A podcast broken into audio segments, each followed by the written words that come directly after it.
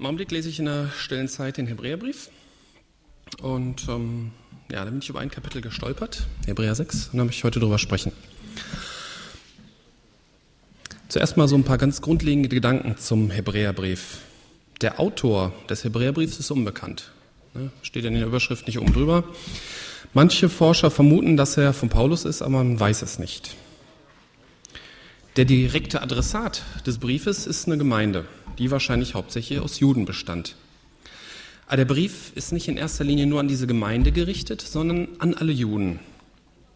Durch den ganzen Brief hindurch wird dargelegt, so wie das Alte Testament, besonders das mosaische Gesetz, wie das auf Jesus hinweist. Bei manchen Stellen, wo das Wort wir vorkommt, hat man so den Eindruck, der, der Autor, ja, Paulus weiß ich ja nicht, der Autor sagt nicht nur wir Christen, sondern er sagt auch wir Juden. Und durch diesen ganzen Brief zieht sich der Wunsch des Autors hin, dass gerade die Juden, von denen die meisten ja Jesus abgelehnt haben, dass die verstehen, warum Jesus gerade für sie gekommen ist. Ich möchte nun zu Kapitel 6 kommen. In den vorigen Kapiteln wurden verschiedene Punkte des Alten Testamentes mit Jesus verglichen. Ich möchte allerdings mit, einem, mit dem Abschnitt vor dem sechsten Kapitel beginnen, mit Hebräer 5, 11 bis 14. Darüber haben wir viel zu sagen und es lässt sich schwer darlegen, weil ihr im Hören träge geworden seid. Denn während ihr der Zeit nach Lehrer sein solltet, habt ihr wieder nötig, dass man euch lehre, was die Anfangsgründe der Aussprüche Gottes sind. Und ihr seid solche geworden, die Milch nötig haben und nicht feste Speise. Denn jeder, der noch Milch genießt, ist, ein, ist richtiger Rede unkundig, denn er ist ein Unmündiger. Die feste Speise ist aber für Erwachsene, die infolge der Gewöhnung geübte Sinne haben zur Unterscheidung des Guten wie auch des Bösen. Tja, jetzt hat er schon so viel erklärt in den Kapiteln davor und sagt, es wäre noch mehr nötig, aber sie sind zu träge zum Hören. Trägheit ist ja ein zeitloses Phänomen, ne? Das gibt es heute auch noch. Wenn ich nach einem langen Arbeitstag nach Hause komme, fühle ich mich oft ganz schön träge. Für die Fährbedienung reicht das gerade noch. Allerdings geht es hier nicht um abendliche Erholung, ne, der, wo es die natürlich nicht immer vom Fernseher stattfinden sollte, wie wir alle wissen. Die Angesprochenen waren im Hören träge geworden. Da fielen mir als allererstes, wie ich das gelesen habe, Sprüche von meinen Eltern aus meiner Kindheit ein. Kannst du nicht hören? Manchmal muss ich mich beherrschen, dass ich das nicht auch zu meinen Kindern sage. Ich sage dann immer, willst du nicht hören? Weil kann ja hören. Ne? Weil kannst du nicht hören? Das ist so, das fordert so den Widerspruch heraus. Kannst du nicht hören? Nö, kann ich nicht. Und das will man sich als Eltern ja ersparen. Aber es geht hier im Text bei Hören auch eher um Zuhören, um Verstehen und Dazulernen. Man erfasst den gemeinten Sinn besser, wenn man sagt, ihr seid, weil ihr im Verstehen träge geworden seid oder weil ihr im Dazulernen träge geworden seid. In Vers 12 ist das begründet. Sie haben schon so viel gehört, dass sie selber Lehrer sein sollten. Das ist ja auch offensichtlich. Ne? Irgendwann hat man so viel gelernt, dass man selber etwas weitergeben kann und eigentlich auch muss. Irgendwann kann man nicht alles nochmal hören. Aber irgendwie haben sie das Lernen verlernt und sie mussten immer wieder alles von vorne hören. Die Anfangsgründe der Aussprüche Gottes. Das sind im Prinzip die Grundlagen. Das ist die Milch und sie mussten sie immer wieder neu erklärt bekommen. Geht es unserer Gemeinde auch so? Müssen wir die Grundlagen auch immer wieder neu erklärt bekommen? Immer nur Milch? Bekommst du genug feste Speise? Verträgst du es überhaupt? In Versen danach wird es noch besser erklärt. Die Milchtrinker werden als Unmündige bezeichnet und die feste Speiseesser als Erwachsene. Wichtig ist das Kennzeichen für Erwachsene, die infolge der Gewöhnung geübte Sinne haben, zur Unterscheidung des Guten wie auch des Bösen. Also, wenn man weiß, was richtig und falsch ist, dann ist man erwachsen. Bist du schon erwachsen? Strebst du es an, erwachsen zu werden? Ja, sonst verträgst du auch keine schweren, schwierigen biblischen Texte. Ne, je mehr man in der Bibel liest, desto mehr wächst man im Glauben, desto mehr versteht man und desto erwachsener wird man. Kommen wir nun zu Kapitel 6. Ersten drei Verse. Deshalb wollen wir das Wort vom Anfang des Christus lassen und uns der vollen Reife zuwenden und nicht wieder einen Grund legen mit der Buße von toten Werken und dem Glauben an Gott, der Lehre von Waschung und der Handauflegung und der Totenauferstehung und dem ewigen Gericht. Dies wollen wir tun, wenn Gott es erlaubt.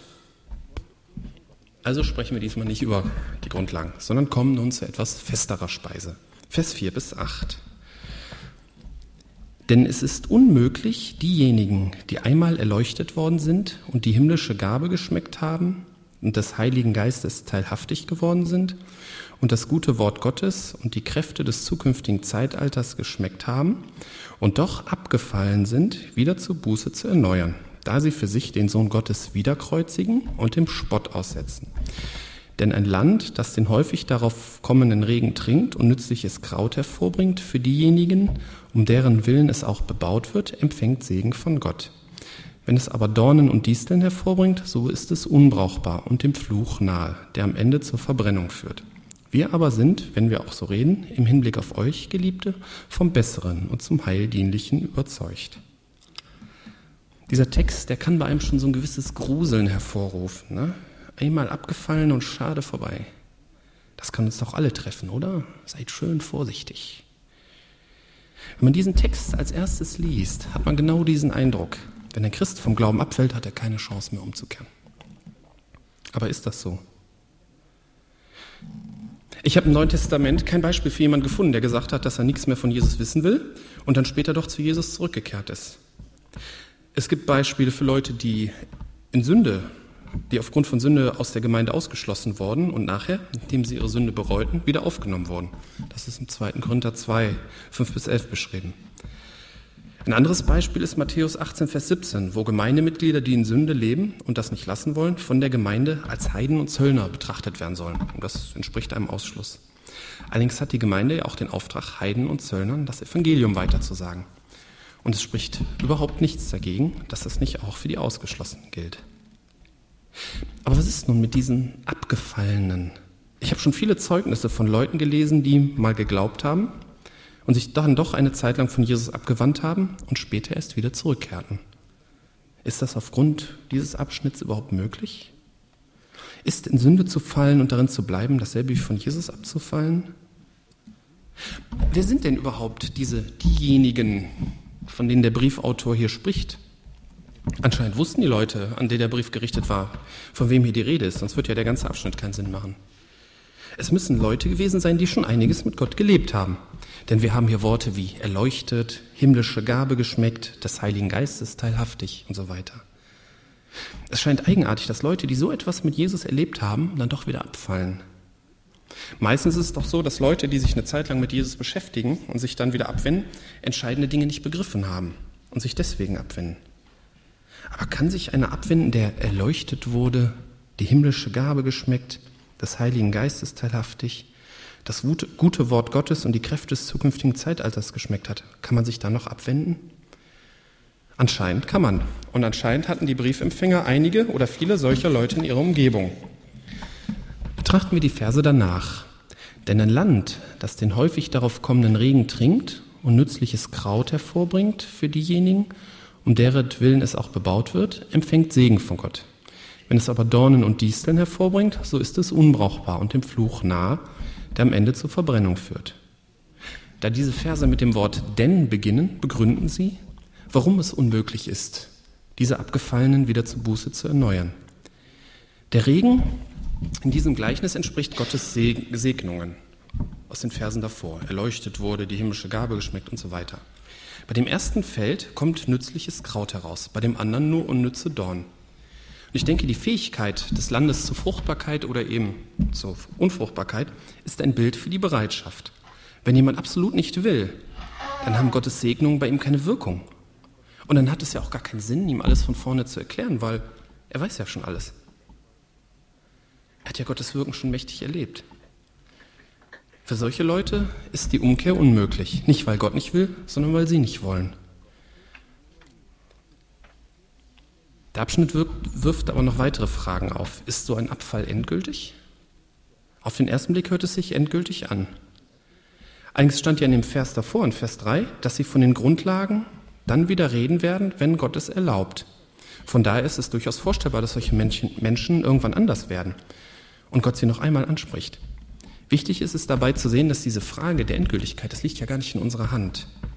Wir sollen das Evangelium weitergeben und wenn jemand partout nicht will, dann ist es erstmal nicht unser Problem. Wenn wir es in ein paar Jahren später bei dieser Person noch einmal probieren und er will wieder nicht, ist es wieder nicht unser Problem. Will aber hören, sind wir bereit. Alle Spekulationen, die so darüber hinausgehen, hm, wird er jemals wieder bereit sein, das ist von übel. Andere Frage, die wahrscheinlich schon mal jeden Christen, der diesen Vers gelesen oder den Text gelesen hat, schon mal gefragt hat, kann so ein Abfall auch mich erwischen? Theoretisch schon. Und es gab ja Leute, auf die das zutraf. Aber wenn du dir diese Frage wirklich stellst, dann wahrscheinlich nicht. Denn dann hast du ja deine eigene Unvollkommenheit bemerkt und das weist dich darauf hin, dass du Jesus brauchst. Wenn du dich an Jesus hältst und dir deiner Schwachheit bewusst bist, dann wird Jesus auch nicht zulassen, dass du abfällst. Fahren, Fahren wir fort, Vers 9 bis 12. Wir aber sind, wenn wir auch so reden, im Hinblick auf euch, Geliebte, vom Besseren und zum Heildienlichen überzeugt. Denn Gott ist nicht ungerecht, eures Werkes zu vergessen und der Liebe, die ihr gegen seinen Namen bewiesen habt, indem ihr den Heiligen gedient habt und dient. Wir wünschen aber sehr, dass jeder von euch denselben Eifer um die volle Gewissheit der Hoffnung bis ans Ende beweise, damit ihr nicht träge werdet, sondern Nachahmer derer, die durch Glauben und Ausharren die Verheißungen erben.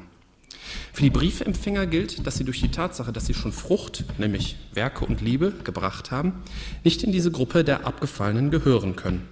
Gott vergisst diese Frucht nicht. Aber die Verse machen deutlich, dass sie nicht unbedingt, dass nicht unbedingt die Gefahr des Abfalls droht, sondern die Gefahr der Trägheit. Träge zum Hören waren sie schon. Das haben wir am Anfang gehört. Jetzt geht es auch um die Trägheit im Handeln.